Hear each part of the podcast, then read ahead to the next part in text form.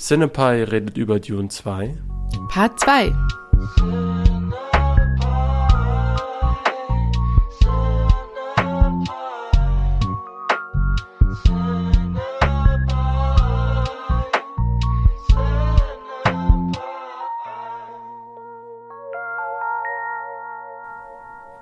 Hallo Selina. Hallo Eugen.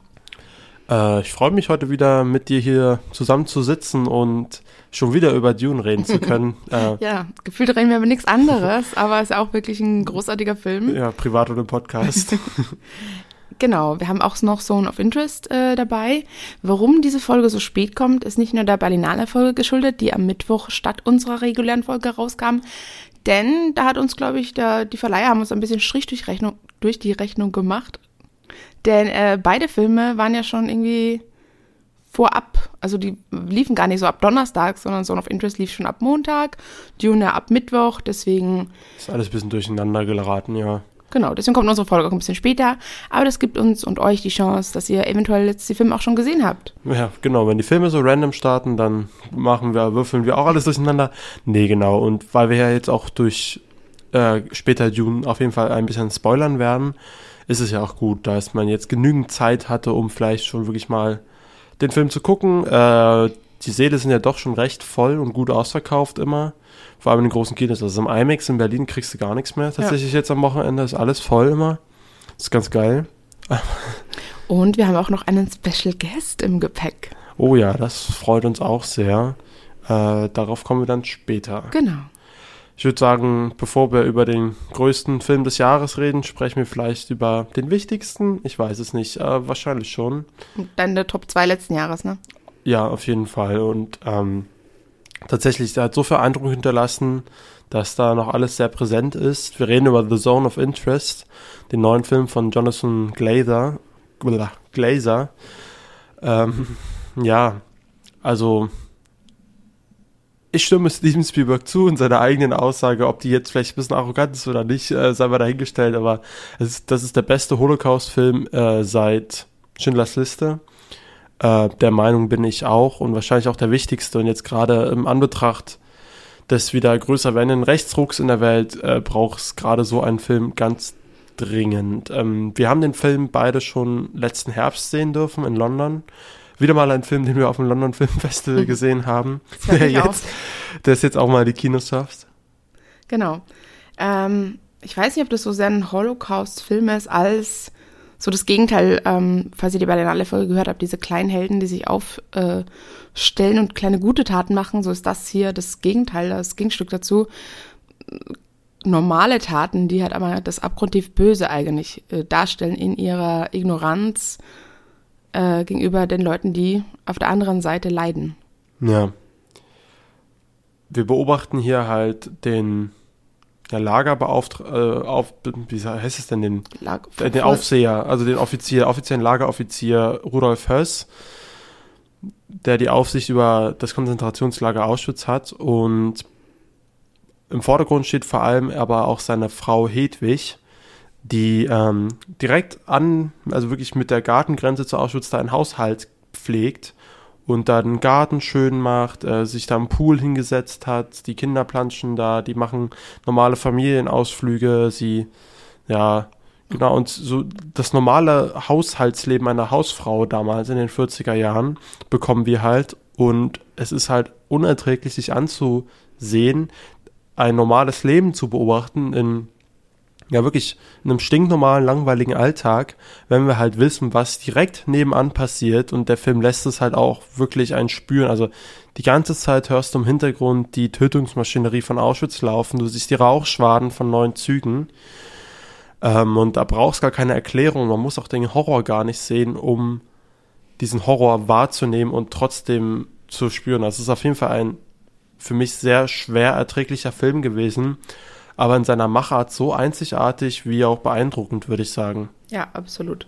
Also, genau, mir war wirklich speiübel, als ich den Film gesehen habe. Ähm, wir haben auch danach noch mal Einladungen zu den deutschen Pressevorführungen bekommen, aber das war wirklich so, ich hatte überlegt, mich zu überwinden, ob ich das noch mal mache, denn der Film, wie gesagt, ist empfehlenswert, ist toll, aber es hätte mir wirklich eine große, große Überwindung gekostet, den jetzt nochmal zu sehen, weil das auch wirklich, ja, e-, e-, emotional was mit einem macht und ähm, wie auch sagen, anstrengend ist, e-, also für die eigene, für das eigene Seelenheil, sich dem auszusetzen. Ja, also daran ist auf jeden Fall nicht eine Sekunde macht von diesem Film Spaß. Ähm, da ist nix heiter und ich finde es halt ich finde es halt so gut, dass der Film sich gar nicht äh, die Mühe gibt, hier eine große Handlung zu erzählen. Das ist einfach ähm, das Normalität als die größte Perversion aller Zeiten darzustellen. Das ist ja das Perfide der Nazis, dass sie sich darauf ausgeruht haben, ihr normales Leben. Für die war das ein Alltag, diesen, diesen Schrecken zu verführen, äh, mit dem großen Ziel im Auge. Du, du musst auch gar nicht viel über die Ideologie oder so hier erfahren. Es geht einfach wirklich wie, mit welcher brutalen also Gleichgültigkeit, mhm. die diese schrecklichsten Taten, die jemals in der Menschengeschichte vorgefallen sind, ausgeübt haben. Das ist einfach unfassbar und mit was für einem Stolz, die sich da dahinstellt. Also auch Sandra Hüller spielt halt diese Hedwig und Christian Friedel ähm, den Rudolf Höss und man muss halt sagen, die machen das echt richtig gut. Die haben ein Drehbuch bekommen wo geschrieben von einem Brit, das muss man vielleicht dazu sagen, das ist eine mhm. britisch-polnische Co-Produktion. Genau, Setzsprache war eben äh, Englisch und Polnisch. Also Glazer spricht auch selber gar kein Deutsch. Und es basiert ja auch auf dem Roman, aber der hat da wieder so sein eigenes Ding draus gemacht, so wie er es ja öfter macht, äh, Jonathan Glazer. Also ich glaube, die Affäre, die angedeutet wird, ist dann auch im ersten aufs Buch zurückzuführen. Ja, genau. Aber ansonsten ist da ja viel dann auch wieder eher, sage ich mal, sein experimenteller Stil, den man vielleicht auch schon jetzt vom letzten Film von 2013 tatsächlich kennt. Ähm, na, wie heißt der? Under the Skin. Under the Skin mit Scarlett Johansson und das ist auch was ganz anderes, aber trotzdem auch vergleichbar, finde ich.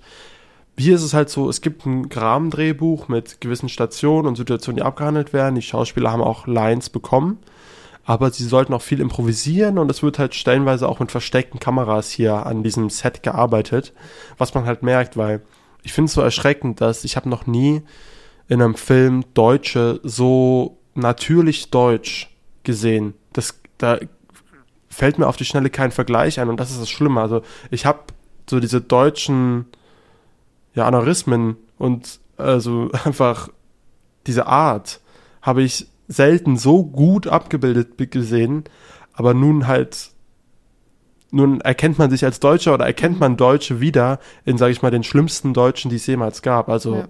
und das ist halt, das, das zerreißt einen innerlich und ist aber gerade, sage ich mal, auch fürs deutsche Kino dadurch einer der wichtigsten Filme ever. Also ja. wirklich absolutes Must-See. Da gibt es ein paar Szenen, da die schlagen wirklich so unv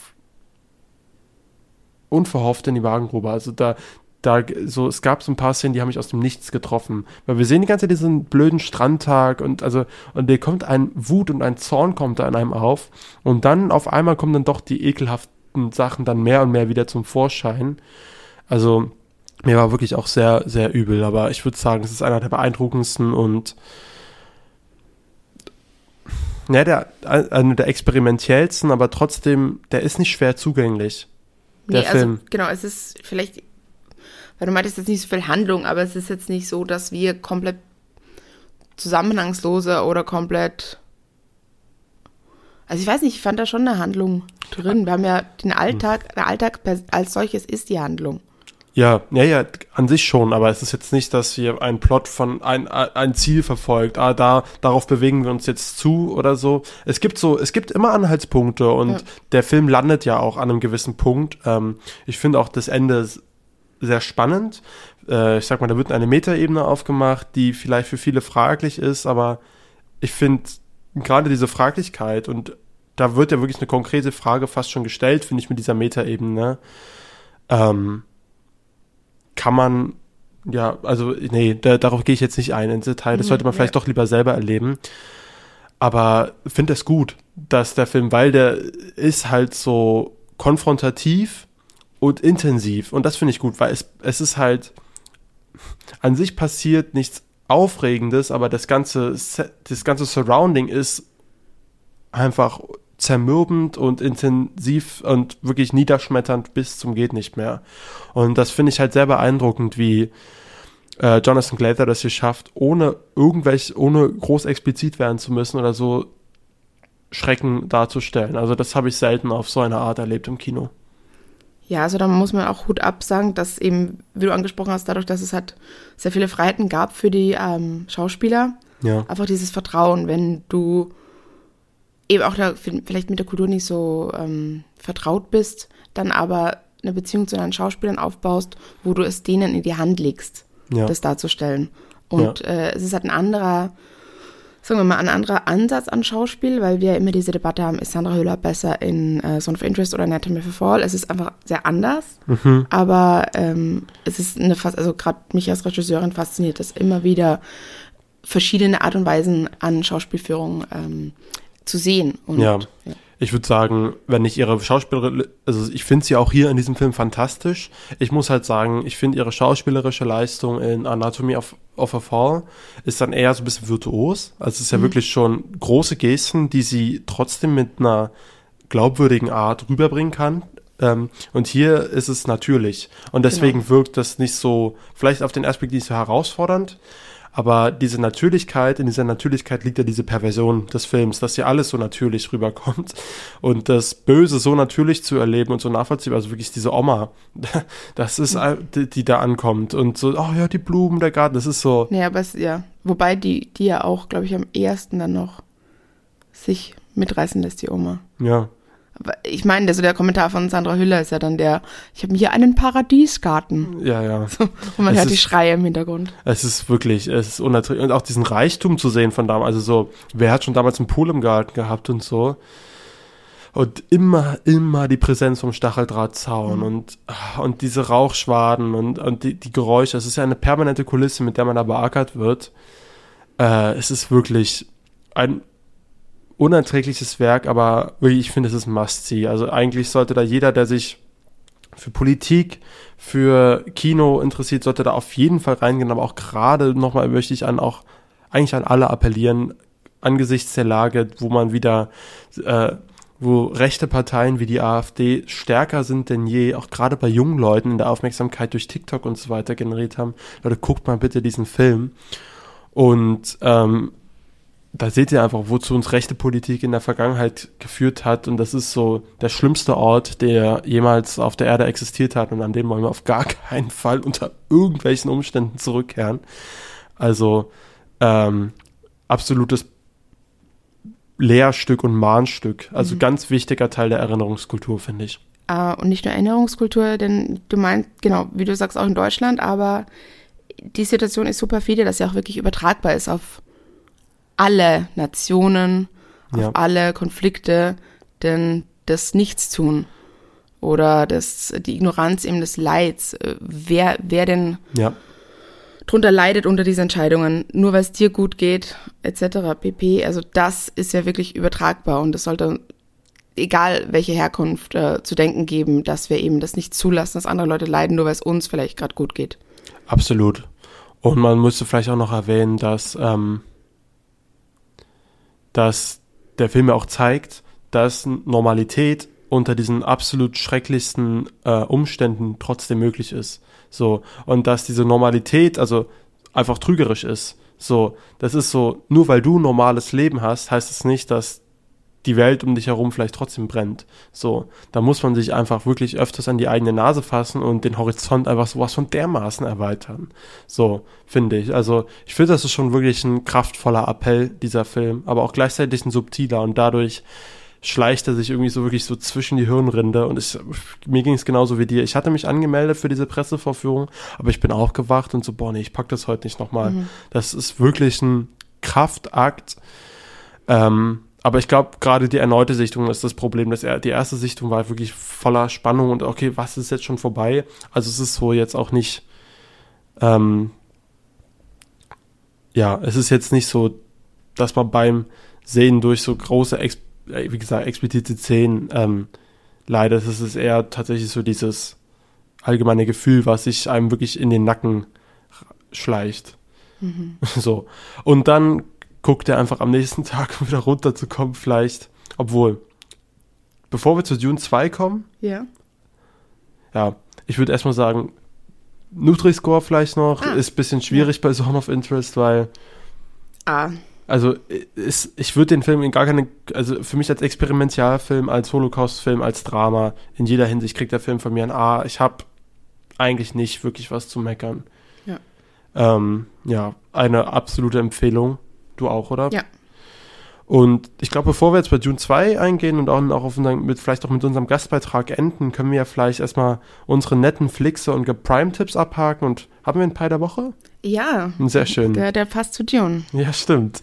Aber der kommt auch erst zum Schluss. Ja, dann fange ich erstmal an mit den netten Flixen, denn ähm, wie ihr vielleicht mitbekommen habt, hatten wir ja auch in unserer ersten Folge über unsere Lieblingsfilme des letzten Jahres geredet. Da war bei uns beiden der Film May December dabei mit äh, Natalie Portman und Julian Moore, der mittlerweile übrigens einen deutschen Kinostart bekommen hat. Ui, jetzt hast du mich zu schnell gefragt. Im Sommer auf jeden Fall. Ja, im Sommer. Ich glaube, glaub, Juni oder Juli. Ja. Ähm, äh, ja, werden wir dann bei Zeiten auf jeden Fall drüber sprechen. Aber bevor das dem soweit ist, kann ich euch unbedingt den letzten Film des Regisseurs Todd Haynes empfehlen. Ähm, Vergiftete Wahrheit mit Mark Ruffalo, unserem Liebling aus Poor Things. Genau. Und, oder Avengers. Oh mein Gott. Nein. Äh, Spotlight, einfach, ja, Mark Ruffalo, toller Mann. Und Vergiftete Wahrheit heißt der Film, beziehungsweise Dark, Dark Waters. Waters im Englischen. Handelt von, ja, dem, sag ich mal, ich sag mal ganz grob, unter anderem dem Teflon-Skandal. Da geht es aber noch um sehr, sehr, sehr viel mehr. Also ein Anwalt geht dem Ganzen mal ein bisschen auf die Spur und ist sehr erschreckend, aber sehr toll. Also wer so, sage ich mal, dieses investigative Kino mag, wie halt Spotlight, She Said und so, der ist mit diesem Film sehr gut aufgehoben. Der geht für mich in die gleiche Schiene und ist einer der, ja, eben muss sich vor den beiden nicht verstecken. Ein absoluter starker Beitrag. Todd Haynes kann es halt auch einfach. Also wirklich unbedingt gucken. Ab heute, den 1. März auf Netflix. Und falls ihr nach all den schweren Stoffen vielleicht auch mal was Leichtes, Lustiges gucken wollt, dann kann ich unbedingt Bullet Train ähm, empfehlen ab Sonntag, den 3. März auf Netflix. Ein super lustiger, eine super lustige Actionkomödie mit Brad Pitt von David Leach, also dem alten Stuntman von Brad Pitt, inszeniert, der jetzt auch im Mai ähm, mit The Fall Guy wieder im Kino am Start ist. Den Trailer fand ich ganz schön ätzend von Bullet Train. Ich dachte im Kino so, boah, was tut das denn? Dann habe ich den Film aber geguckt und muss sagen, ich war so überrascht und ich habe den mittlerweile, ich glaube, schon drei, vier Mal gesehen. Oh, wow. Also ich finde den so witzig, das ist ein richtiger Feel-Good-Movie für mich. Ist ein bisschen brutal, ein bisschen spaßig, ein bisschen Slapstick, aber auch gut geschriebene Wortgefechte mit einem hervorragenden Aaron Taylor Johnson und ähm, ach man, wie heißt der? Brian Terry Henry. Alles cool. Ähm, ja, Joey King hätte ich jetzt nicht gebraucht, aber dafür hast du noch Michael Shannon und coole Leute und echt auch ein paar gute Cameos. Also den kann ich auch empfehlen. Ab Sonntag auf Netflix. Und auf Prime gab es ab Dienstag, glaube ich sogar schon, äh, zu Deutsch heißt er die schönste Liebesgeschichte, die nie erzählt wurde. Im Original The Greatest Love Story Never Told. Ähm, und nein, es geht nicht um JLo und Ben Affleck, obwohl sich der Titel auf die beiden bezieht. Äh, ich weiß nicht, ob ihr das mitbekommen habt. Ähm, JLo hat ein neues Album gemacht da sie ähm, über diese, über, sagen wir so, den Reboot ihrer Beziehung zu Ben Affleck, weiß ich nicht, ob sie in Therapie gegangen ist, aber so gefühlt fühlte sich das an, dass sie einfach mit sich selber jetzt total im, im Reinen ist und das halt dann künstlerisch verarbeitet hat über Musik. Also es ist ein Begleitalbum zu dem Album, das sie damals für Ben Affleck geschrieben hat, 2003, This Is Me Then und jetzt hat sie eben This Is Me Now rausgebracht. Und weil ihr das so am Herzen lag, hat sie gesagt, sie möchte ein Musical zu diesem, oder sie möchte das halt ähm, nicht nur als Musikvideo oder einzelne Musikvideos abhandeln, sondern sie möchte das ähm, auch filmisch kreativ verarbeiten. Da gab es eben jetzt diesen Film dazu, ähm, This Is Me Now, glaube ich, heißt der Film sogar. Den habe ich noch nicht gesehen, da kam nämlich den genau während der Berlinale raus. Es soll irgendwie so ganz crazy Musical äh, des eigenen Albums sein. Okay. Und jetzt eben seit dieser Woche auf, äh, auf, auf Amazon Prime ähm, eine Dokumentation über den Prozess des Ganzen. Und da muss ich mich jetzt wirklich aussprechen. Ich finde es sehr gut, dass jetzt mittlerweile anders über Popstars geredet wird. Also gerade, dass Britney Spears da jetzt eine Emanzipation auch durch die Medien erfahren hat, dass wir einfach nicht mehr dra äh, drauf herumhacken, wenn das jetzt ein anderer Musikgeschmack ist oder vielleicht zu kommerziell für die Journalisten, die über diese Musik schreiben. Und ich setze mich wirklich dafür ein, dass jetzt über J-Lo, auch eine 90s Queen, auch endlich mal mit gegebenem Respekt hier gesprochen wird. Denn was ihr nicht vergessen dürft, da ist die ganze Rassismusschiene nochmal dabei. Also als Latina musste sich die noch mehr Dreck aussetzen von den Medien. Und deswegen finde ich es halt wirklich so positiv zu sehen, dass sie jetzt einfach dieses äh, Selbstvertrauen hat, auch eigene Fehler vor der Kamera zuzugeben, drüber zu sprechen. Also sie ist auch wirklich so selbstkritisch. Sie sagt, sie weiß, dass niemand dieses neue Album braucht, dass niemand darauf gewartet hat, dass niemand jetzt eine 50-Jährige vielleicht hören möchte unter den ganzen jungen Hasen im Pop-Business, aber dass das für sie halt eine Katharsis war, drüber zu schreiben, diesen Film zu machen. Es hat auch, man merkt, also man lernt in dieser Dokumentation, dass sie ihr ganzes eigenes Geld investiert hat und Ben Affleck so, nein, das ist the cardinal sin of Hollywood, niemals sein eigenes Geld reinstecken.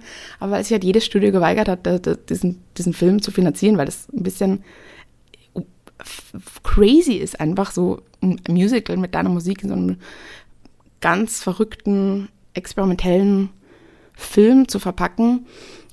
Ähm, genau, also man, man sieht schon ein bisschen Einblicke aus ihrer Beziehung und da auch sehr viel Ehrlichkeit, sehr viel überraschende Ehrlichkeit, mhm. weil eben auch ähm, kritische Stimmen zu Wort kommen. Also Jane Fonda sieht man, die so sagt, warum machst du das denn? Es wirkt ein bisschen, als ob du jemandem etwas beweisen musst durch diese Beziehung, dadurch, dass die Beziehung halt ein Element ist, über die sie auch öffentlich spricht. Aber ich finde es eine wirklich sehenswerte Dokumentation. Aber ist das schon dann eher was für Kenner und so, oder ist es auch wirklich so, kann man da auch kann, einfach komplett kann, unangetastet, genau, sag ich mal, rangehen? Absolut, ja. Geht gut? Ja, ja. okay. Na, dann würde ich es vielleicht doch mal machen. Wie lange geht der? 100 ähm, Minuten oder? Äh, ich glaube 80. Also, ist, ja. ist ja super. Weggeknuspert. Ja. Und ja, es ist auch so ganz kleine Einblicke über, über Ben Afflecks Liebe zu ähm, Film. Also es, es kommt so ein Truck an und er, er steht einfach drin und, und man merkt halt, wie sein Herz aufgeht mit den ganzen Prime Lenses, die er da drin sieht. Das ist schon richtig süß. Also ihr guckt entweder zweimal diese Doku oder einmal. Chili? Nee, Dune so, 2. Okay. In der gleichen Zeit. Ups. Chili, ja. Oh Gott. Über den reden wir vielleicht ein andermal. Okay. ähm, ja, Dune 2, jetzt endlich in den Kinos gestartet. Der ja, heiß erwartetste Film seit langem. Also es freut mich auch richtig, dass der Film jetzt einen richtigen Hype abbekommen hat. Also, ich sag mal, meine TikTok- und Instagram-Startseite ist auf jeden Fall voll mit diesem Film. Ja. Auch auf Letterboxd. Die haben wirklich eine gute Marketing-Schiene gefahren, weil sie hatten ja ein bisschen Angst. Ähm, dadurch, dass in den letzten Monaten die Kinoseele dann doch eher ein bisschen leer waren, wird keiner den Trailer im Kino sehen.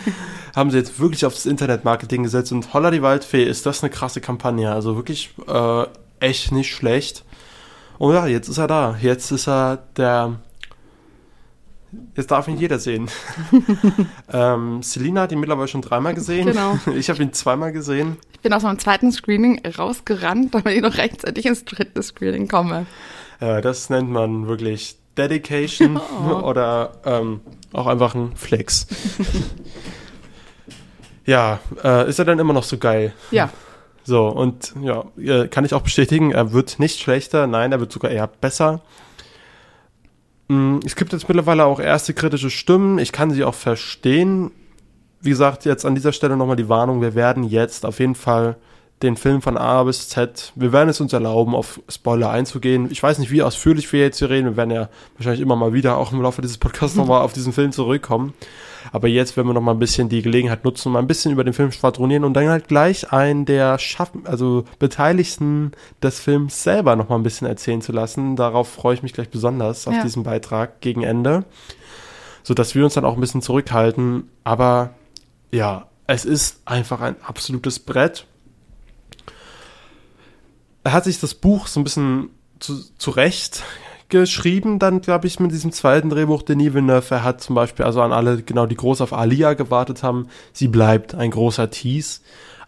Ja. Naja, also, also ihre, auf das, was da kommen mag. Ihre, ja. ihre Rolle in der Geschichte ist bis jetzt noch sehr klein gehalten. Ja, wobei sie schon auch eine beratende Funktion einnimmt. Ja, das war geil. Ja. So mit diesen immer, also wirklich in den Bauch von Lady Jessica, das ist ja mit einer der allerersten Szenen nach dem genau. Intro tatsächlich, ja. also nach in die ähm, Fruchtblase rein. Nach dem, sage ich mal, nach dem Tagebucheintrag von ähm, Prinzessin Irulan, was ich auch, ja, das habe ich auch schon im letzten Aufnahme gesagt, was ich so cool finde, wie sie diese Tagebucheinträge, die wirklich vor jedem Kapitel im Buch stehen, wie sie die einfach wieder in den Film eingewoben haben, filmisch, an zwei Stellen. Ähm, Hammer. Genau, und dann Dune Part 2, was geht ab? Und dann sind wir im Bauch schon drin und dann schon direkt in der, in der ersten Schlacht ist. Genau. Ähm, dazu möchte ich nochmal aufgreifen, weil, falls ihr die Folge, die wir davor schon gemacht haben, gehört habt, also es vergehen schon ein paar Monate irgendwo. Ja. Ähm, das sieht man auch, wie Charaktere sich äußerlich verändert haben. Aber ähm, warum ich eben, also was ich highlighten möchte, ich war beim bei der ersten Sichtung eben durch diese Irolan, durch das Baby ein bisschen verwirrt, ob wir eben anschließen an die Handlung, mit der uns der erste Teil zurückgelassen hat. Und da bin ich einfach auch als, ähm, also ich hatte ein bisschen Angst, dass es jetzt ein bisschen zusammengefasst wird, dass jetzt Irolan ja. erzählt, was in der Zwischenzeit passiert ist oder dass ein Recap irgend sowas kommt. Und da das bin ich, finde ich beeindruckend, dass das eben überhaupt nicht auf so Exposition gesetzt wird, sondern ähm, genau, es vergeht ist komplett, er lässt es ja komplett weg. Im ersten Teil hat er ja noch so ein bisschen mit den Filmbüchern und so, mhm. aber hier ist er so streng. Was ein bisschen irritierend ist, er, er hätte manchmal schon einblenden können, wie viel Zeit jetzt verstrichen mhm. ist, weil da vergehen ja Jahre bei genau. den Fremen. Ja. Ähm, aber hast du das gecheckt beim ersten Mal? Ähm, ja, das Ding ist, ich weiß, also ich weiß, dass es im Buch Jahre vergehen durch den Lynch-Film. Da ist auch wirklich zwischen dem Beginn des zweiten Teils, den wir hier sehen, und mhm. als Gurney Halleck jetzt wiederkommt, wären eigentlich zwei Jahre dazwischen vergangen. Aber dadurch, dass ja die Timeline von Alia verschoben wird, glaube ich nicht, dass es auch in diesem Dune 2 zwei Jahre sind. Aber Denn ich, Lady nee. Jessica wäre ja nicht zwei Jahre schwanger. Ja, ich finde so, also stellenweise. Also ich Ach, glaube, ja, ich glaube, dass das einfach künstlerische Freiheit ist und dass es nicht Jahre sind. Stimmt. Und das hat mich deswegen Dass er das alles ein bisschen gestaucht hat, ne? Ja. Aber es ist halt so, diese ganzen Rituale zum Beispiel, die er macht, um bei den Fremen zu landen, da habe ich dann auch manchmal über, also so, was zum Beispiel, äh, es gibt ja diese eine Aufgabe, ich, da finde ich zum Beispiel den Schnitt, also um vielleicht kurz mal die, die Kritikpunkte vielleicht schon abzuhaken erstmal. Es gibt, weißt du, er soll doch in den, mit dem Zelt rausgehen in mhm, die Wüste. Die erste Aufgabe. Und da gibt es ja. diese wunderschöne Szene dann, wie, ähm, wie er da wie, mit Chani den, den Sandwalk nochmal übt. Wirklich herrlich und man auch so ein bisschen dieses Verlieben spürt. Das geht genauso abrupt wie im Buch. Im Buch ist es auch so zip, auf einmal so verknallt. Das geht im Film schon sehr schnell, aber ich finde, es reicht. Mir reicht das völlig, also an Zeit. Ähm, ich kann das nachvollziehen und das geht halt auch manchmal einfach so schnell. Und muss vor allem, er hatte ja auch schon Träume von ihr. Also Eben. dazu muss man sagen, das war dieser literally the woman of his dreams. Und von ihrer Seite aus ist das, ich, das da, damit habe ich mich, habe ich keine Probleme gehabt. Aber zum Beispiel gehen wir von dieser Mission, ähm, wo er mit dem Zelt da erleben wir gar nicht, wie diese Mission endet, sind schon direkt mhm. in einem Hakon-Fight drin, Schnitt. Ja. Das fand ich jedes Mal, jetzt beim zweiten Mal auch noch gewöhnungsbedürftig, diesen Übergang so, okay, mhm. warte mal, äh, wir sind jetzt ganz woanders. Ja. So, aber dann ist es halt wieder so, dann immer wenn sowas Kleines kommt, wirst du denken, äh, warte, okay, alles klar, jetzt bin ich aber wieder drin. Und dann ist diese Szene halt so unfassbar geil, einfach. Also, das ist so krass, wie dieser Film immer wieder abliefern. Ich, ich jetzt auch beim zweiten Mal dachte, boah, ja, jetzt ist die Szene, jetzt ist die Szene. Ich habe schon wieder so Bock. Mhm. So, das ist halt richtig, richtig einfach schön zu sehen. So zum Beispiel, wir sind dann halt in diesem Angriff. Und wie fett ist denn das bitte mit dieser Gatling Shotgun? So, also auch jetzt einfach, da geht mein Sci-Fi-Action-Herz auf, wenn die da so schießen und das so eine so eine Shotgun auf Entfernung ist, die da brrm, brrm und so und dieses, dieses Soundsetting und der Effekt, da passt einfach alles und die dann da lang rennen und er von Schatten zu Schatten sprintet und im Hintergrund dann das runterkracht. Das ist einfach in der Skalierung wieder so herrlich groß. Und ich, wirklich jeder dieser Hakon Harvester Angriffe, also wirklich Chef's Kiss, Hammer. Ja, also dir geht dein, ha dein Hakon-Herz, Entschuldigung, dein äh, Seifer-Herz auf. Ich springe jetzt nochmal zum Anfang zurück.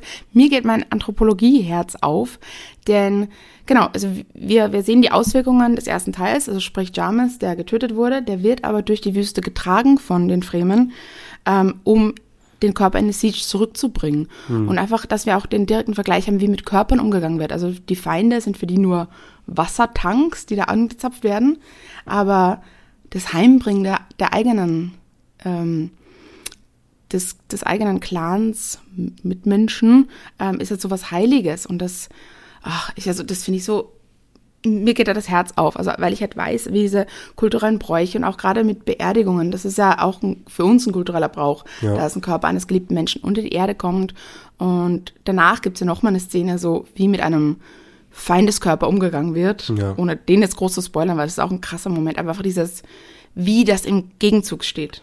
Und mit was für einem wunderschönen Show Don't Tell, das einem erklärt wird. Also eben genau, wie sie das Wasser da abzapfen, dann die Leichenberge häufen und dann der Shai Hulud das wieder aufrisst ja. und das dann aber wieder zum Spice wird, dieser Lebensessenz und diesem Antrieb, das ist so ein schöner Kreislauf, ohne dass da nur ein Wort drüber verloren genau. werden muss. So, also, das ist wirklich eine wunder, wunderschöne Bildsprache, die äh, Denis Villeneuve hier verwendet. Und gerade in der ersten anderthalben Stunde dieses Films ist es wirklich so ein Wechsel zwischen so einem schönen Worldbuilding und so einer Erklärung und dann aber auch einfach so Bildern, die, wo sich mir die Nackenhaare aufstellen, weil ich das so fett finde. Also auf dieser riesen Berg da und wie die da in kompletter Ruhe die Hakonda hochschweben mhm. und man nur ganz leise diese Düsenantriebe hört und dann wieder versteht, aha, sie haben andere Technik als die Fremen in ihren Anzügen. Die ist wahrscheinlich auch gar nicht ganz so gut, aber es macht trotzdem Sinn. Also mit diesen ja, Ventilatoren genau. und die haben diese Wasserkühlung und so. Das ist so, das ist, das ist so, so schön erklärt durch Bilder und also wie die da hochschweben und es ist,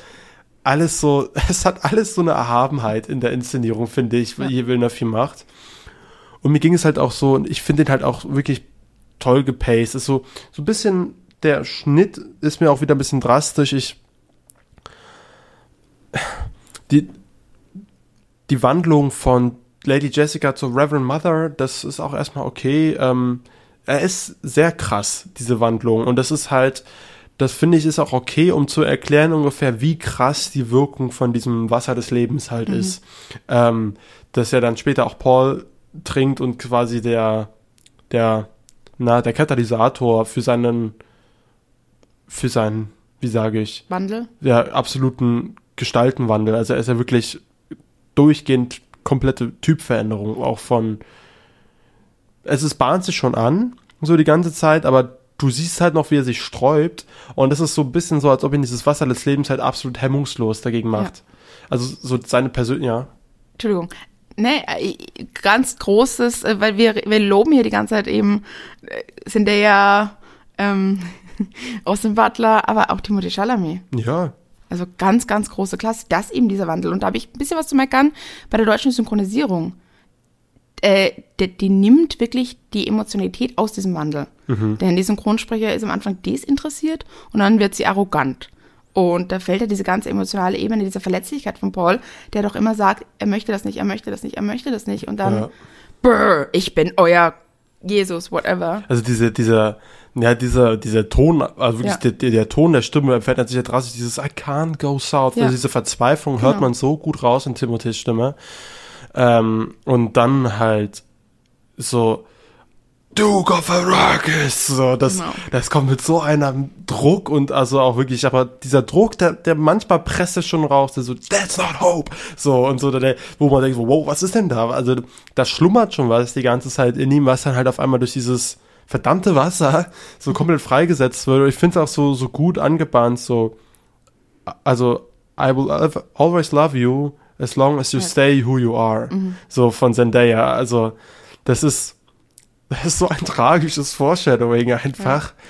Aber es ist auch, es ist schön, aber also vor allem, ich muss halt sagen, im Endeffekt bricht mit Chani im Film am meisten das Herz. Mhm, also die ja. meisten Emotionen in mir auslösen tut dann doch Chani, weil wie Zendaya das spielt, diese Enttäuschung, wenn am Ende ähm, Paul dahin geht und um die Tochter anhält von Prinzessin Irolan und das natürlich so einem so strategisch logisch erscheint, aber emotional einem das also mit, mir bricht das wirklich das Herz. So, obwohl so Liebesdreieck kann schnell in die Hose gehen bei, sag ich mal, der Erzählung, der Inszenierung. Ja, wobei Liebe niemals eine Rolle spielt. Das ist eine reine Zweckehe.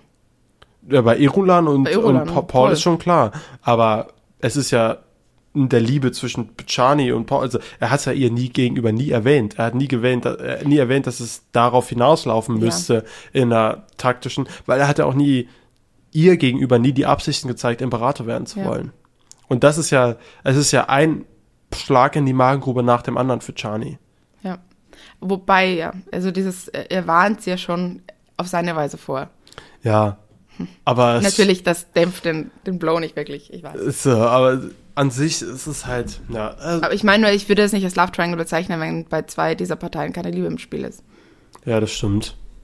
Es ist einfach für mich so ähnlich das ist auch geil, oder? Also, wie, wie Florence das spielt, diese Angst, die sie vor Paul kriegt da am Ende, also, wie vorstellungsflößend der ist, so, das ist schon echt klasse. Und dann Jessica dann wieder diese Überlegenheit und selbst so, oh, dieses, so wenn er da hier mit der Stimme dann äh, die Reverend Mother mhm. ähm, Charlotte Rampling anfaucht und so, Abomination. es ist, es ist, ach, was, ja, die eigenen, äh, Gift, wie ist es, die eigenen Waffen gegen sie verwendet werden. Ja. Aber was ich halt so, so unfassbar mh, auch wieder beeindruckend finde, ist, wie logisch alles wirkt, äh, dadurch die Inszenierung und diesen Realismus von, ähm, von Denis Villeneuve, ist, hat, kam mir Science Fiction noch nie so logisch vor, sag ich mhm. mal, in der Technologie, aber auch zum Beispiel die Wand Sandwürmer, die haben ja wirklich ja einen Auftritt nach dem anderen und jeder Auftritt kracht und scheppert, also es ist Hammer. So. Aber auch wie er zum Beispiel dann diese Nasenflügel so hochzieht und dieses und so mhm. und dann wieder die Orientierung ist und dadurch auch wieder die Kontrolle erlangen kann, mhm. dadurch, dass er ihn auch wieder so ein bisschen so die Kontrolle gibt, weil die so unkontrolliert einfach durchrasen.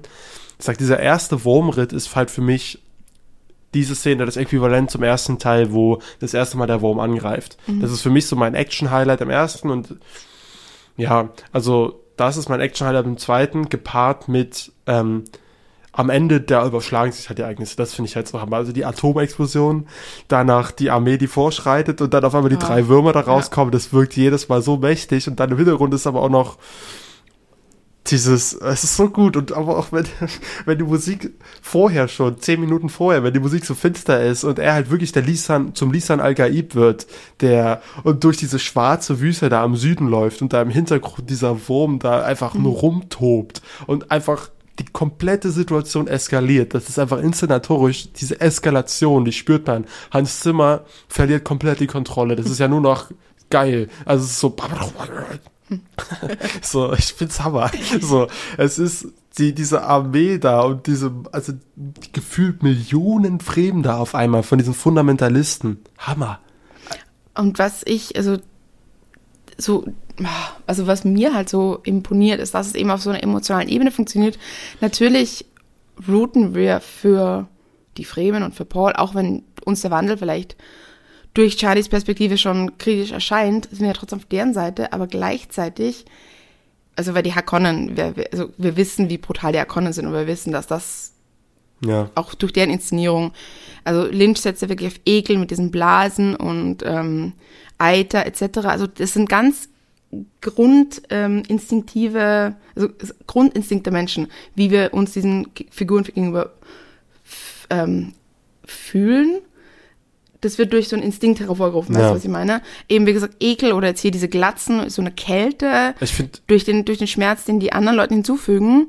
Ähm, aber egal wie schlecht wir denen voreingenommen sind, einfach durch das vielleicht auch den Zeitraum, in dem Dune jetzt kommt, so nah an Oppenheimer, dra Oppenheimer dran, es ist trotzdem so ein Hintergedanke, hm, Atomwaffen. Ja, ja. Dass dieser Einsatz jetzt trotzdem, glaube ich, nicht, also mit, mit Vorsicht zu genießen ist. Absolut. Äh, äh, da stimme ich dir absolut zu. Ich muss auch sagen, das ist für mich das, das Tolle auch, warum der Film, was auch, oder das Besondere an diesem Film ist, dass das ein zweischneidiges Schwert bleibt. Also einerseits finde ich erstmal, um nochmal auf die Hakon einzugehen, das auch so den Ansatz spannend, hier weniger auf Ekel zu setzen, als auf wirklich die eher als ne, verstörend darzustellen. Mhm. Die sind unheimlich. Da sind, da spielt er mit Horrorelementen und so. Ähm, auf das Visuelle mit der schwarzen Sonne, das sind wir das letzte Mal eingegangen, können wir vielleicht auch gleich nochmal machen, wenn wir auf das Visuelle eingehen. Aber genau, nochmal diese emotionale Komponente. Also, wie gesagt, ich sitze da einerseits da und ich habe jetzt mehrmals deutlich gemacht, wie sehr ich diesen, dieses ähm, diesen Spektakelfaktor feier an diesem Film. Also es ist, er liefert schon das, ein Spektakel, nur dass es halt immer noch so trotzdem auch, also mir klappt die Kinnlage runter vor Staunen und ich freue mich darüber und krieg gleichzeitig einen harten Faustschlag in die Solarplexus rein, also so wirklich so volle Kanne, weil das, was wir hier erleben, ist, wie Konflikte und Krieg entstehen und eskalieren. Und das ist halt ein ganz, ganz aktueller, re reeller, ähm, realer Spiegel. Der, der, also eben, das Buch ist 50er Jahre hat er das geschrieben, glaube ich. Ich glaube Ende 50er, Anfang 60er, so um den Dreh kam das raus. Da hat er zum Beispiel auch Palästina-Israel-Krieg schon getobt, der Konflikt. Und es ist halt an diesen Nahostkonflikten inspiriert, was er da schreibt. Und jetzt haben wir das immer noch. Und hier wird einfach die ganze Rolle auch davon, also von den Machenschaften im Hintergrund, wie sich das ergibt und was da, was auch Religion und was, ähm, also was da einfach für Mächte im Hintergrund wirken, um so eine Eskalation hervorzurufen, weil dass der Film das halt schafft, in mir gleichzeitig dieses Staunen auszulösen und diesen Respekt und diese Angst vor dieser Eskalation, also mir deutlich zu machen, wie schrecklich diese Eskalation ist, aber sie trotzdem auch wieder ähm, so zu inszenieren wie, boah, sowas habe ich noch nicht gesehen mhm. im Kino. Es ist so, das ist hier was ein, Einzigartiges, was ich audiovisuell erlebe, aber ich kann, man kann es immer noch differenzieren als was Schreckliches, was passiert. So. Hm. Ich weiß nicht, ob das alle auf Anhieb verstehen werden, in welche Richtung sich hier Paul verwandelt, ohne mit dem Wissen, in welche Richtung das Paul-Figur sich immer weiterentwickeln wird, jetzt mit dem zweiten Buch. Ich finde es schon recht deutlich, so, also wie finster sein mhm. Charakter wird und dass er quasi, na, wenn man die Star Wars-Vergleiche ansetzt, nicht der Luke, sondern der Anakin ist. Mhm. In dieser Geschichte, das sagen jetzt auch alle, er, hatte, er hält ja diese eine Rede vor den Fremen. So, Amen. Ja, er hätte auch Anakin spielen sollen damals. Wäre er damals im Alter gewesen, wäre ein toller Anakin ja. gewesen, Timothée Chalamet, dieser Wandel. Weil, also diese, die geht so unangenehm unter die Haut, diese Rede. Und auch so ein bisschen dieses, wie alle voneinander abkommen und alle, das alles in, keiner versteht sich mehr richtig. Also keine zwischenmenschliche Interaktion funktioniert mehr richtig. Zum Beispiel auch, da gibt es eine ganz spannende Szene dann, während er seine Rede hält zwischen Gurney Halleck und Chani. Mhm äh, wie er sagt, so, ja, nee, das ist auch, that's my business und so. Und die reden wieder von zwei völlig verschiedenen Dingen, finde ich. Also, weißt du, die, ja. die alle reden aneinander vorbei und haben dann nur noch ihr klares Ziel und Rach und sind also, bei jedem findet eine Blendung statt und die einzige mit dem meisten Durchblick ist dann halt Chani, mhm. aber halt auch Lady Jessica, die hat auch den Durchblick und es ist das Verstörende, dass sie den Durchblick hat, aber trotzdem diesen Schrecken in die Wege leitet und das alles einviertel und dann am Ende da sitzt, na, auf welcher Seite sitzt mhm. du jetzt so? Das ist das Verstörende, dass es die Leute gibt, die diesen Durchblick haben und sich davon abwenden und ähm, beziehungsweise nutzen, um zu manipulieren. Na genau, es gibt die einen, nee, die einen, die wenden sich davon ab und sagen, oh, warte mal, Leute, seht ihr das, was hier passiert? Wir werden, also sie sagte, this prophecy will enslave, will enslave us. So, also es ist, das macht alles kaputt, was wir uns jahrelang aufgebaut haben als Fremen, als freies Volk. Und das ist, das wird schlimmer als das, was die Hakon uns angetan haben, wenn wir das so passieren lassen. Das sagt halt Chani. Und andere, die sehen das und, oh ja, da finde ich aber meinen Nutzen drin. Mhm. Und so ist ja im Endeffekt, am Ende des Films, ist Paul Atreides eigentlich nur noch ein Instrument und der große Konflikt ist zwischen Lady Jessica und Chani. Oder nicht? Ja. Eigentlich schon. Und da, ja, das ist aber auch wieder vom Buch, glaube ich. Wir reden hier immer über das Buch, aber wir, wir haben ja schon mal, ich, ich werde es noch nachholen und lesen, aber ich meine daraus zu lesen, dass das durchaus Denis Villeneuves Werk ist, diesen beiden weiblichen Figuren hier diese Macht äh, in Hand zu geben. Ja, also er hat auf jeden Fall deutlich ähm, Charnies Figur mehr Fleisch gegeben, glaube ich, als im Buch. Ich glaube, er hat sie auch ähm, ja, müssen wir nachtragen, aber ich äh, mehrerorts auf jeden Fall mitbekommen, dass sie hier deutlich komplexer geworden zu sein scheint. Ähm, da müssen wir nochmal ein Buchleser dann auf jeden Fall wirklich ranholen. Aber ja, ernsthaft, ich kann es überhaupt nicht abwarten jetzt auf den dritten Teil. Also wohin das jetzt geht, so ich, ich weiß halt nicht. Mann, will ich jetzt immer noch trotzdem den Villeneuves Version zum ersten Mal, aber dadurch glaube ich, dass es so lange dauern wird, bis wir diesen dritten Film bekommen werden, werde ich dann doch die Zeit nutzen, mich jetzt doch nochmal richtig reinzulesen, die Bücher zu lesen und so weiter. Äh, und dann, wenn es soweit ist, wieder den guten Abstand zu haben. Ja, wie gesagt, über die schauspielerischen Leistungen haben wir letztes Mal geredet. Also Austin Butler, wir sind immer noch Ultra-Fans. Dieses ja. Verführung, die, ja. ähm, die zum Gom Jabbar führt, oh. die, das ist, ist so gut eingefädelt. Also auch generell, diese, wie gesagt, ich finde diese ganze Szenerie auf Gideus Prime Hammer. Also eine schwarze Sonne zu inszenieren mit trotzdem normalen Lichtquellen und dieser Überblick das muss man erstmal hinkriegen. Das ist, das ist etwas, das ist schwer, sich überhaupt vorzustellen, wenn man es in einem Buch liest. Und das dann noch zu visualisieren, macht es, ist, man kann es kaum richtig beschreiben. So, das ist was, also der Film bietet einfach Momente, wo man sagt, ja, das habe ich noch nicht gesehen. Sowas. Ich habe ja. das vorher noch nicht sowas gesehen in der Art. Ähm, ja, die Glatze ist nicht mal rasiert von Austin Butler. Das ist tatsächlich eine, das ist, das ist eine Wig. Das ah, ein Bocap. Weil, ja, hm. weil, ähm, muss das. Wegen Bike Riders. Wegen Bike Riders, weil sie den danach gedreht haben und der Regisseur meinte, nee, die Haare lässt du bitte dran.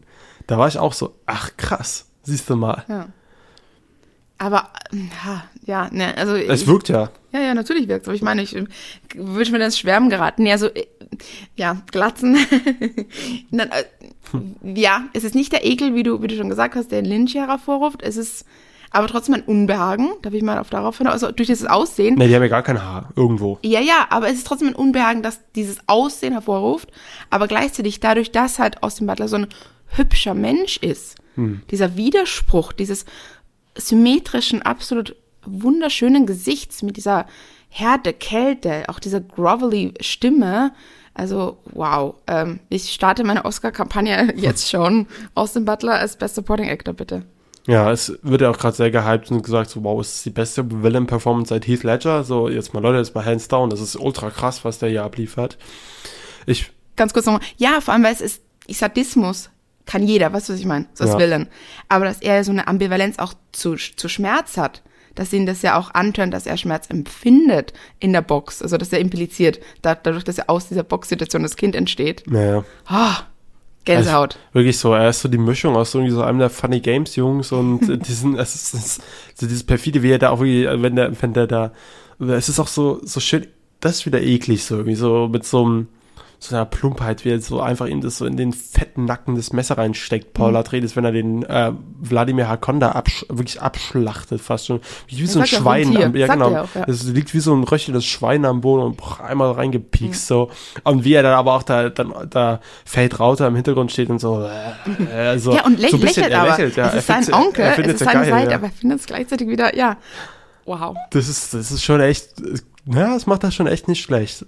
Ähm, finde ich auch absolut. Ich finde es halt schade, dass wir ihn nicht mehr sehen werden. Ja. Das ist, das würde ich halt auch sagen, so zum Beispiel, ähm, er hat halt im Film nicht die Präsenz, jetzt wenn man den, ich finde den, das, ich finde den Heath Ledger Vergleich Quatsch, weil Heath Ledger hat eine ganz andere Präsenz im Dark Knight als Fate Rauter in dem hier. Das dauert 90 Minuten, bis er auf, auf den Screen ja. kommt. Aber wenn er kommt, wie gesagt, das finde ich halt so gut. Ich habe in diesem Film irgendwann weißt du, oh, jetzt, jetzt langsam ein bisschen für Wüste, zack, geht es Prime. Mhm. Und dafür auch gleich mal fast eine halbe Stunde geht es Prime.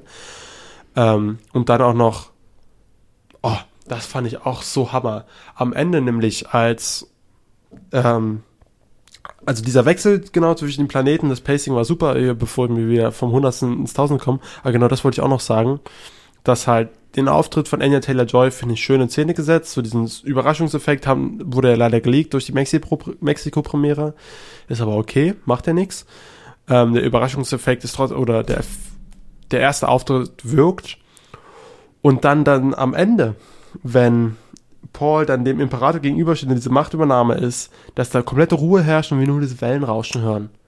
Mhm. So von, und dann nochmal die Tragweite, okay, das ist so dieser Moment, der dazu führt, aber gleichzeitig ist es auch wieder ein furcht, furchtbarer Moment, ein blutiger Moment, dadurch, dass die Hakons niedergemetzelt werden. Ähm, ja wirklich die, die Hauptakons, die sterben ja alle. Also Wladimir, dann Gurney Halleck tötet Raban und äh, mhm. Paul tötet Fate Rauser auch noch. Naja, und dieser Übergabe quasi vom Imperium, das zum Krieg führt, aber auch gleichzeitig dieses Wellenrauschen im Hintergrund zu haben, dass das eigentlich das versprochene Paradies ist, also ja. diese Perversion, aber mit, mit so simplen Mitteln wieder so geil inszeniert, also wirklich Hut ab, Villeneuve. Naja, und dann in diesen Krieg dieses, also es wird in den Krieg gezogen, aber wir enden dann trotzdem auf Chani, auf einer mhm. enttäuschten Chani und also wie sie auch, ja, die ganzen Thumper da nochmal platziert ja. und ist schon geil. Ja. Aber auch so traurig, es ist wirklich, es ist so, ach Mann, jetzt komm, lass mich doch einfach weiter gucken. Also wir haben ja gerade schon geschwärmt über gewisse Szenen, die herausstechen. Der, das Duell zwischen Fate Rauter und Paul Atreides, ähm, der Sandwurmritt,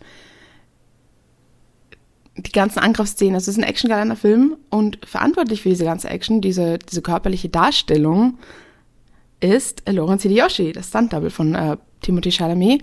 Und den haben wir vors Mikro bekommen. Bevor wir ihn jetzt zu Wort kommen lassen, noch der Pi. Genau, würde ich sagen, machen wir noch den Pi der Woche und dann enden wir einfach schön mit dem wirklich ausführlichen Gastbeitrag. Hast ein schönes Interview geführt. Mit dem MVP hier. Ja, genau. Das Beste kommt zum Schluss, bekanntlich. Genau. So, aber wir wissen ja alle, wie Timotheus Karriere, ja, Karriere nicht begonnen hat, aber wie berühmt geworden ist und wie auch zu dieser Rolle gekommen ist, ja. was er so mit Pfirsichen macht. Aber sein Co-Star Josh Brolin steht diesen Pfirsichen um, um nichts nach eigentlich. Also es gibt einen sehr schönen äh, Film auf Paramount Plus, ähm, Labor Day. Es ist ich will nicht so ein Guilty Pleasure. Es ist ein, so ein Comfortfilm für mich. Ich verstehe Kritikpunkte, die gemacht werden. Vielleicht aus feministischer Ebene.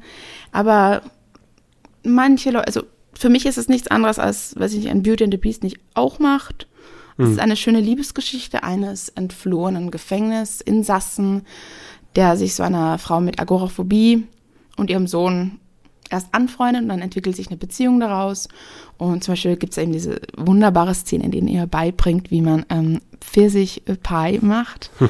Genau, also sehr sinnlich, sehr viele Hände, sehr viele Pfirsichsäfte wieder. Genau, ein sehr, sehr, sehr saftig. saftiger Pie der Woche, Peach Pie in Labor Day. Ja, sehr schön. Nee, habe ich auch noch nicht gesehen. Also von daher wird auf jeden Fall reingezimmert, ähm, weil ich bin ja gerade wirklich auch in Josh Brolin-Mood. Habe richtig Bock. Ich habe jetzt auch äh, No Country for Old Man endlich mal nachgeholt. Also absoluter Hammer-Schauspieler. Und genau, bevor wir äh, jetzt unseren Gast endlich sprechen lassen, will ich auch nochmal, einfach nochmal, ich habe es schon in der spoilerfreien Review gemacht, aber einfach nochmal eine Lobeshymne an auch wirklich diese Arbeit die Standarbeit und die Visual Effects Arbeit und die, und die Special Kamera Effects Arbeit. Special Effects Arbeit, die Kamera. Dieser ganze Film fühlt sich von vorne bis hinten haptisch an. Und das musste man bei einem Sci-Fi-Film sagen. Also, es ist alles, die, die Action ist handgreiflich und spürbar. Also, ja, auch die Designs schön von Haya Giga und Jodorowskis Dune inspiriert, aber nicht zu sehr, dass es dann wieder plagiativ wirkt. Auch sehr toll. Ich habe bei jeder Szene das Gefühl, ich kann hier alles anfassen. Ja. Und selbst die Sandwürmer, das muss man, also mhm. da sind ja unfassbar enorme Sets, die da gebaut wurden, aber die Effekte fügen sich halt nahtlos ein und das ist wieder mal CGI kann funktionieren. Das ist der Beweis. Du darfst dich nur nicht alleine auf CGI verlassen. Genau. Sie drehen in der Wüste und so. Diese Mischung, die ist es. Das ist das Kino, was wir sehen wollen. In dieser, in diesem Scale wollen wir es haben. Und ja, und halt auch das dann halt trotzdem da auch ein Stuntman wirklich, dass das ein Stunt ist, diesen Wurm zu reiten, zum Beispiel. Und das trotzdem eine sehr effektlastige Szene ist ja auch gleichzeitig. Da merkt man halt, das ist die Fusion von wirklich den Besten der Besten. So. Also, da einfach, da sind, auf jeder Hinsicht waren da die besten Leute dran. Und das würde ich mir gern so öfter wünschen. Es gibt so ein paar Filme, so ähm, wo Top Gun Maverick einen vielleicht jetzt nicht inhaltlich so sehr abholen, ist es einfach auf audiovisueller Ebene halt auch so ein Kracher, weil da einfach richtige Künstler in ihrer Werk zusammenkommen. Das sind Leute, die können, die können in echt was. So Top Gun Maverick hatten wir da, Mission, also die Tom Cruise Filme machen das sehr toll in letzter Zeit, aber jetzt halt auch Dune in einer anderen Welt. So und das ist halt krass. Es, eine andere Welt hat sich noch nie so greifbar angefühlt. So, es ist halt Star Wars damals hat sich greifbar angefühlt, weil bei Star Wars fast kein CGI vorhanden war. So, da hast du halt manchmal gesehen, ah ja, hier hast du ein Modell und das. Und hier ist es einfach, die Technik ist so weit gekommen, du erkennst den Unterschied nicht mehr und du bist auf Arrakis. Du warst auf Kaladan und so weiter im ersten Teil. Also absoluter Hammer und ja, jetzt hören wir mal, wie sie es gemacht haben. Genau, Nutri-Score A, nochmal ganz kurz. Und jetzt Mikro ab an Lorenz Yoshi. Freut mich sehr, dass du bei uns bist, Lorenz. Ähm, ja. Möchtest du uns vielleicht mal ganz allgemein erzählen, wie du denn zur Standarbeit gekommen bist? Wie ich zur Standarbeit gekommen bin? Ja, ähm, das ist tatsächlich schon länger her. Also ich habe vor über 20 Jahren mit meinem Bruder angefangen, kleine Kurzfilme zu machen. Also so Action-Kurzfilme, Kampfszenen, ähm, independent-mäßig, ähm, ganz frei raus einfach. Äh, wir hatten einen Martial Arts Background äh, und, und ähm, waren inspiriert durch Videos, die wir im Internet gesehen haben äh, und, und haben das einfach selbst in Angriff genommen. Ja, so kleine, kleine Action-Szenen zu drehen, was zu choreografieren. Und äh, ja, da kam einfach das alles so zusammen, einfach natürlich. Wir haben also Stunts einfach selber gemacht direkt und äh, auch hinter der Kamera die Arbeit gelernt, so selbstständig. Ähm, ja, und dann ähm, hat, haben wir das eine Zeit lang gemacht und äh, verbessert über die Jahre und irgendwann ähm, wurden dann Leute auf uns aufmerksam und Community hat sich ein bisschen raus, rausentwickelt mit äh, ähm, gleichgesinnten Filmmakern, auch in Deutschland. Es gibt tatsächlich sehr viele so mittlerweile jetzt so Action-Filmmaker und ähm, so eine eingeschworene Truppe geworden. Und ja, dann, dann führte eins zum anderen, dass, dass man dann irgendwann bei größeren Filmen arbeiten durfte als Stuntman. Ja, du hast ja erzählt, genau. du lebst in Berlin. Ähm, ja, richtig. Genau, also ich denke, das hat sich durch vielleicht auch so ein bisschen ergeben, dass du dann bei internationalen Produktionen involviert warst. Genau, das war sogar ein bisschen mit dem Hintergedanken, dass ich nach Berlin gezogen bin, weil ich wusste, dass, dass die Studios da sind. Und äh, dann ähm, ergab sich tatsächlich auch direkt was, äh, wo, wo, man, wo man dran arbeiten konnte. Ähm, ja, mittlerweile weiß ich gar nicht, wie es da aussieht in Babelsberg. Ist ein bisschen ruhiger geworden, habe ich das Gefühl. Also jetzt größere Produktionen habe ich jetzt nicht mitgekriegt in den letzten zwei, drei Jahren. Okay. Ich glaube, da wurden die, die Studios wurden aufgekauft oder so. Ich, ich weiß nicht genau die Details, aber. Okay, verstehe. Ja. Aber wie kam es denn dann dazu, dass du bei Dune äh, gefragt wurdest, ob du denn sogar den Hauptdarsteller doublen darfst? Ähm, ja, äh, das war auch über, über Freunde, Kollegen, also über die, die eingeschworenen deutschen Actionfilmemacher, wie dann zum Beispiel Gerhard Tran, der, der hat mich sofort auf dem, auf dem Radar gehabt, der hat mich dann vorgeschlagen, weil äh, bin gut befreundet mit ihm und ähm, wir, wir hatten schon vorher an, an einigen Projekten gearbeitet, äh, auch größere Filme und ähm, dann, dann passte das einfach perfekt, weil ähm, der Timothy ist ziemlich, ziemlich schlank, ja, und die brauchten jemanden, der, der da passt für ihn und ja, hat mir, äh, Vidan hat mich direkt vorgeschlagen und der Stunt-Coordinator Roger Yuan hat mich mich dann äh, kurz angerufen und äh, kurz äh, Abgleich gemacht, hier Demo-Reel geschickt und so weiter und dann, und dann war ich dabei. Ja. Ähm, hm. Ich habe auch gehört, euer Stunt-Koordinator war in, im Film, im zweiten Film jetzt auch selber, glaube ich, äh, vor der Kamera. Da warst du jetzt, glaube ich, nicht in der Szene selber ähm, involviert, aber kannst du denn darüber etwas berichten? Ja. ja, ja, nicht nur in dem zweiten Teil, sondern der war auch schon im ersten Teil ah. vertreten ah. als Charakter. Ja, der, ist, der spielt den Landville, der spielt so einen Militärofficer. Den sieht man weniger im ersten Teil auf jeden Fall, aber im zweiten Teil genau hat er jetzt eine größere Kampfszene gehabt mit dem Austin. Ja. Genau, also eine der spektakulärsten. Also du hast, ich weiß nicht, wie viel eben du beim Dreh davon mitbekommen hast, aber diese Arena-Szene ist wirklich Hammer. Ja, bin ich, bin ich auf jeden Fall gespannt, die zu sehen. Ähm, äh, wir hatten auf jeden Fall als Fight-Team schon sehr viel beigesteuert zur Choreografie. Also das ist interessant, das ganze deutsche das ganze Fight-Team bestand aus Deutschen, aus, äh, aus deutschen Leuten tatsächlich. Wir waren zu fünf ganz am Anfang und haben da schon angefangen zu choreografieren. Und ähm, ich glaube, wir haben direkt mit der mit der Kampfszene mit mit äh, Austin und Roger angefangen. Also ähm, Fate gegen gegen mhm. Lanville, genau. Das war tatsächlich eine der ersten Choreografien, die wir uns, die wir entwickelt haben als Team. Und beim Dreh war ich dann selber nicht dabei. Ähm, viel beim Previous äh, geholfen. Wir dürfen leider die ganzen Previews nicht zeigen, ist echt traurig. Ähm, aber wäre so interessant zu sehen, glaube ich, für Leute. Ähm, aber wie gesagt, ich war beim Dreh dann nicht dabei. Ähm, der Kollege, der Kai Fung, hat den, hat gedoubelt auch, den, den Roger. Also ja, Roger ist schon ein bisschen jetzt in die Jahre gekommen, ne? hat aber super, natürlich selber auch sehr gut performt. Der kann echt, er ist super fit noch, der Roger. Ähm, ja, ich bin auf jeden Fall sehr gespannt auf, auf die Szene, mhm. wo ich jetzt nicht äh, direkt beim Dreh dabei war. Ich habe kurz mal so reingepiekt so, mhm. und geschaut, was die machen. Ja. Was mir total imponiert hat, ist, dass, äh, dass man auch bei den einzelnen, also gerade bei ähm, Paul Atreides so einen Signature-Move hat, dass er halt auch immer wieder mit seinen Beinen kämpft. Und ihr meint, meintest ja gerade, ihr wart ja selber auch in der Choreografie involviert. War das so eine Idee von euch, dass das so ein wiederkehrendes Motiv sein kann, dass er halt seine Beine einsetzt oder Leute tackelt? Ja, das ist, gut, das ist eine gute Frage, gut, gut erkannt. Es ist tatsächlich so, dass, dass äh, der, der Charakter von Paul, dass der, dass der ja durch die Fremen äh, beeinflusst wird, durch, durch den Kampfstil der Fremen. Und die kämpfen halt sehr boden, also sehr, sehr nah am Boden, ja, die sind, haben tiefe Stellung und so. Das haben wir tatsächlich auch als Team erarbeitet, also diesen Stil ein bisschen raus, rausgearbeitet wie die unterschiedlichen Rassen jetzt kämpfen mhm. würden. Und äh, der Paul, genau, der nimmt das dann später auch an und macht und macht tatsächlich so Fremen-Techniken.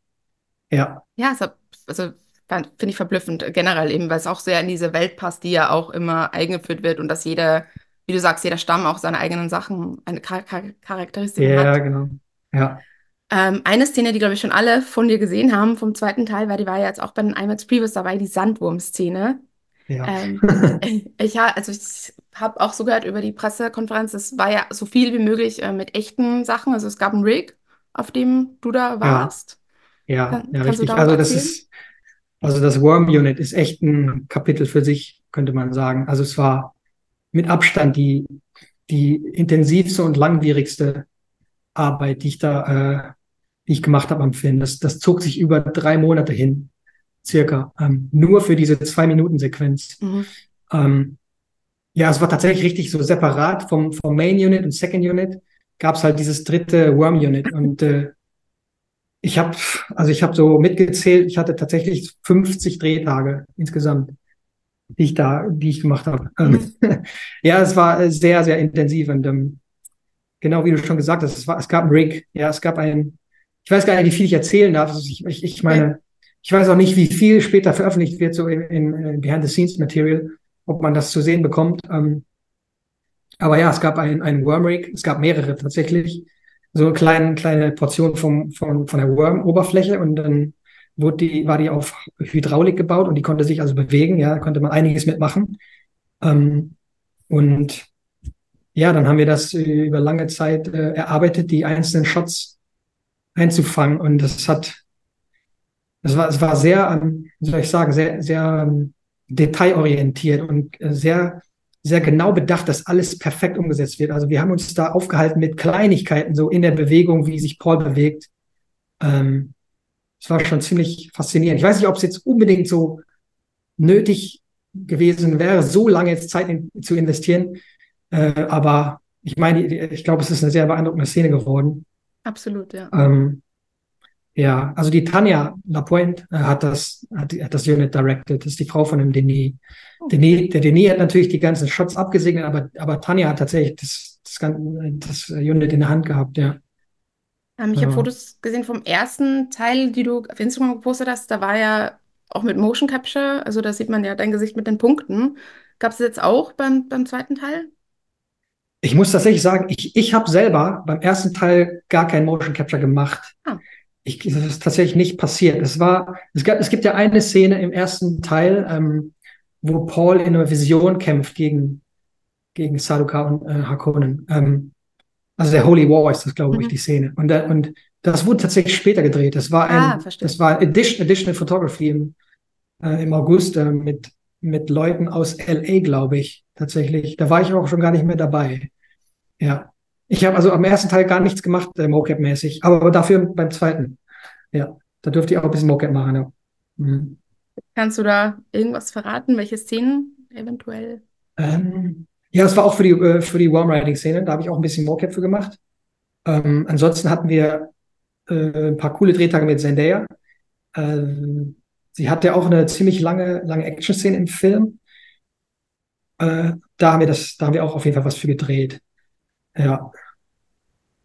Cool. Sonst weiß ich ähm, jetzt nicht, ja. Und wahrscheinlich dann auch für euch, nehme ich mal an, eines der Highlights war dann wohl auch der Kampf zwischen Paul Atreides und äh, Faye Trauter. Ja. War das, ja, war das auch so ein Highlight, worauf man hinarbeitet? Es war definitiv ein Highlight in dem Sinne schon, weil an, dem, an den Drehtagen, wo wir die Szene absolviert haben, ähm, mussten wir vor, vor versammelter äh, Belegschaft die, die Fight-Szene abliefern. Oh. ähm, da waren wirklich die ganzen, die ganzen äh, Stars da am Set, ja, die ganzen Actor, Christopher Walken war da. Und dann, dann hatten wir jeder unseren Run, also die Doubles, ne, und dann die Actor auch. Mhm. Ähm, dann haben wir mehrere Seg lange Segmente auch gemacht für, vom Fight. Ähm, also vor allen. Und das war schon sehr, das war schon echt äh, aufregendes Erlebnis. Also ja, das hat man, glaube ich, auch nicht so oft, dass man dann direkt so eine Kampfszene von so, so vielen Leuten dann auch macht, ja. Mhm. Ähm, das war schon, hat echt was äh, dazu beigetragen, dass es was Besonderes war.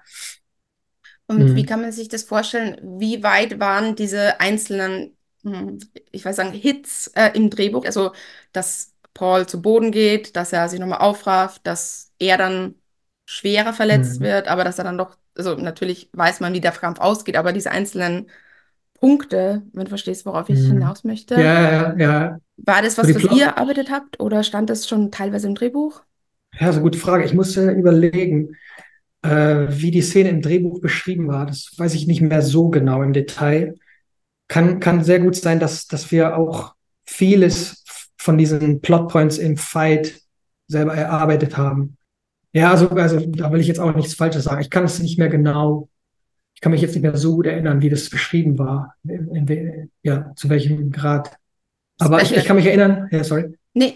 Ich kann, ich, kann mich, ja, ich kann mich erinnern, dass die Szene durch viele, viele ähm, äh, Stages gegen, ja, also ähm, Entwicklungsphasen. Äh, ähm, also hat sich sehr, sehr viel verändert, die, die Kampfszene.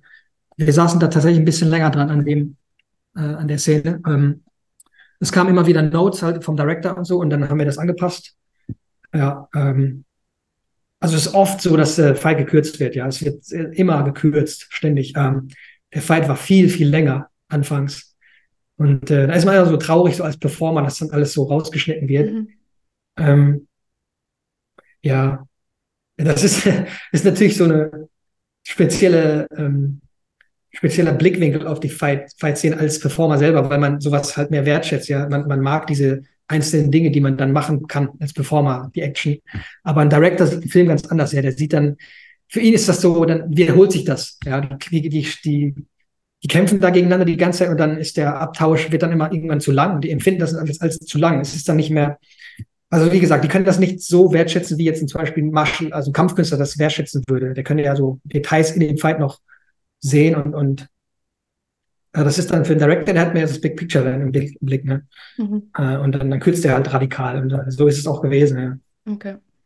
Und ich meine, das Special Effects Team war ja auch deutsch, was ich gestern mitbekommen ja. habe auf dem Screening. Hat es auch vielleicht geholfen? Gibt es da eine Zusammenarbeit, eine besondere?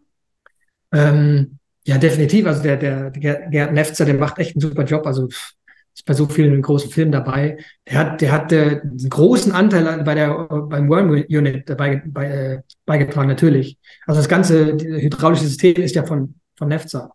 Genau, das haben die. Und, und die Effekte, die ganzen äh, äh, Ventilatoren mit dem Sand und so, das ist alles, das fällt ja alles äh, unter, unter sein, seine Arbeit. Ähm, von daher, ja, auf jeden Fall sehr, sehr großen Beitrag geleistet zu der, zu der Worm-Szene, Worm-Riding-Szene aber Fight-Szenen nicht so, nicht so viel, ja. Und du genau. bist ja auch ähm, bei John Wick 4, war es, glaube ich, auch eines der größeren deiner Credits. Ähm. Ja, das, das, ist ein großer Credit, aber ich habe da tatsächlich selber fast nichts gemacht. Also es ist echt schon lächerlich. ich ich rühme, rühme mich damit auch überhaupt nicht mit John Wick 4. Ähm, da gibt es einen Shot von mir mit meinem Hinterkopf und ähm, okay. das war, ich habe wirklich gar nichts gemacht standmäßig. Das, das haben viele andere Stuntleute haben da so krass abgeliefert bei dem Film und äh, äh, ja, also die äh, verdienen auf jeden Fall da erwähnt zu werden, aber ich habe da echt nichts gemacht. ähm, aber wenn du dann die Filme guckst, ist es dann so, dass du dann eben auch darauf achtest, okay, das bin ich, das bin ich, also ist es dann, siehst du das dann von diesem Blickwinkel aus? Ja, klar, also ja, unausweichlich macht man das natürlich. Da, da sucht man schon jetzt, wo man jetzt dabei war, was man gemacht hat. Klar, ähm, ja, nur bei John Wick war es halt nicht viel. okay. Kannst du uns sonst noch irgendwas verraten, wo man dich demnächst vielleicht sehen kann? Also jetzt demnächst erstmal nur bei, bei Dune 2, würde ich jetzt sagen. Ja, sonst so ein paar kleinere Sachen. Ähm, ich habe ähm, ich habe bei, bei der ZDF-Serie Doppelhaushälfte habe ich Stunt koordiniert, die dritte Staffel letztes Jahr. Aber ist ja auch nicht viel Action, ist ja keine Action-Serie. Ähm, dann habe ich noch bei einem bei dem deutschen Kinofilm äh, Fight Coordinator gemacht. Also es ist so eine kleine Boxe, Boxer-Szene gewesen. Also auch nichts Großes, aber das wird demnächst auch wohl rauskommen. Rock'n'Roll Ringo heißt es. Okay, bin genau. ich sehr gespannt. Ja. Alles klar. Dann bedanke ich mich recht herzlich, dass du dir die Zeit genommen hast, um dabei zu sein hier bei Cinepie. Kein Ding. Ja, habe mich gefreut. Äh, hallo nochmal. Ähm, mir ist im Nachhinein noch was eingefallen. Und zwar bei einer Frage hattest du äh, diese Punkte erwähnt in meinem Gesicht und dann das Stichwort äh, Motion Capture erwähnt. Und dann habe ich das bisschen falsch aufgefasst. Also, ähm, ja, richtig, die, die Punkte hatte ich im Gesicht, aber das war nicht für Motion Capture, sondern das war für Face Replacement. Genau, das sind zwei unterschiedliche Dinge. Ähm, beim Motion Capture wiederum äh, hatten wir gar keine Punkte im Gesicht. Da war, das, das ging da tatsächlich rein um die, die körperliche Performance. Das war also äh, Body Motion Capture. Genau, und die Punkte äh, waren wie gesagt für Face Replacement. Ja, das wollte ich jetzt noch kurz äh, klarstellen. Vielen, vielen, vielen, vielen Dank für diesen Beitrag. Hat mich wirklich sehr, sehr, sehr gefreut, hier so eine ja wichtige Figur äh, in unserem kleinen Podcast hier live dabei zu haben. Ja. Mich ja. auch. ich will wirklich, ja, wir, wir freuen uns sehr. Ähm, hört gern nächste Woche wieder rein. Da sind wir wieder Mittwoch pünktlich hoffentlich dabei. Genau. Äh, und ansonsten heißt es, guckt Dune 2 und hört Cinepie. Cinepie.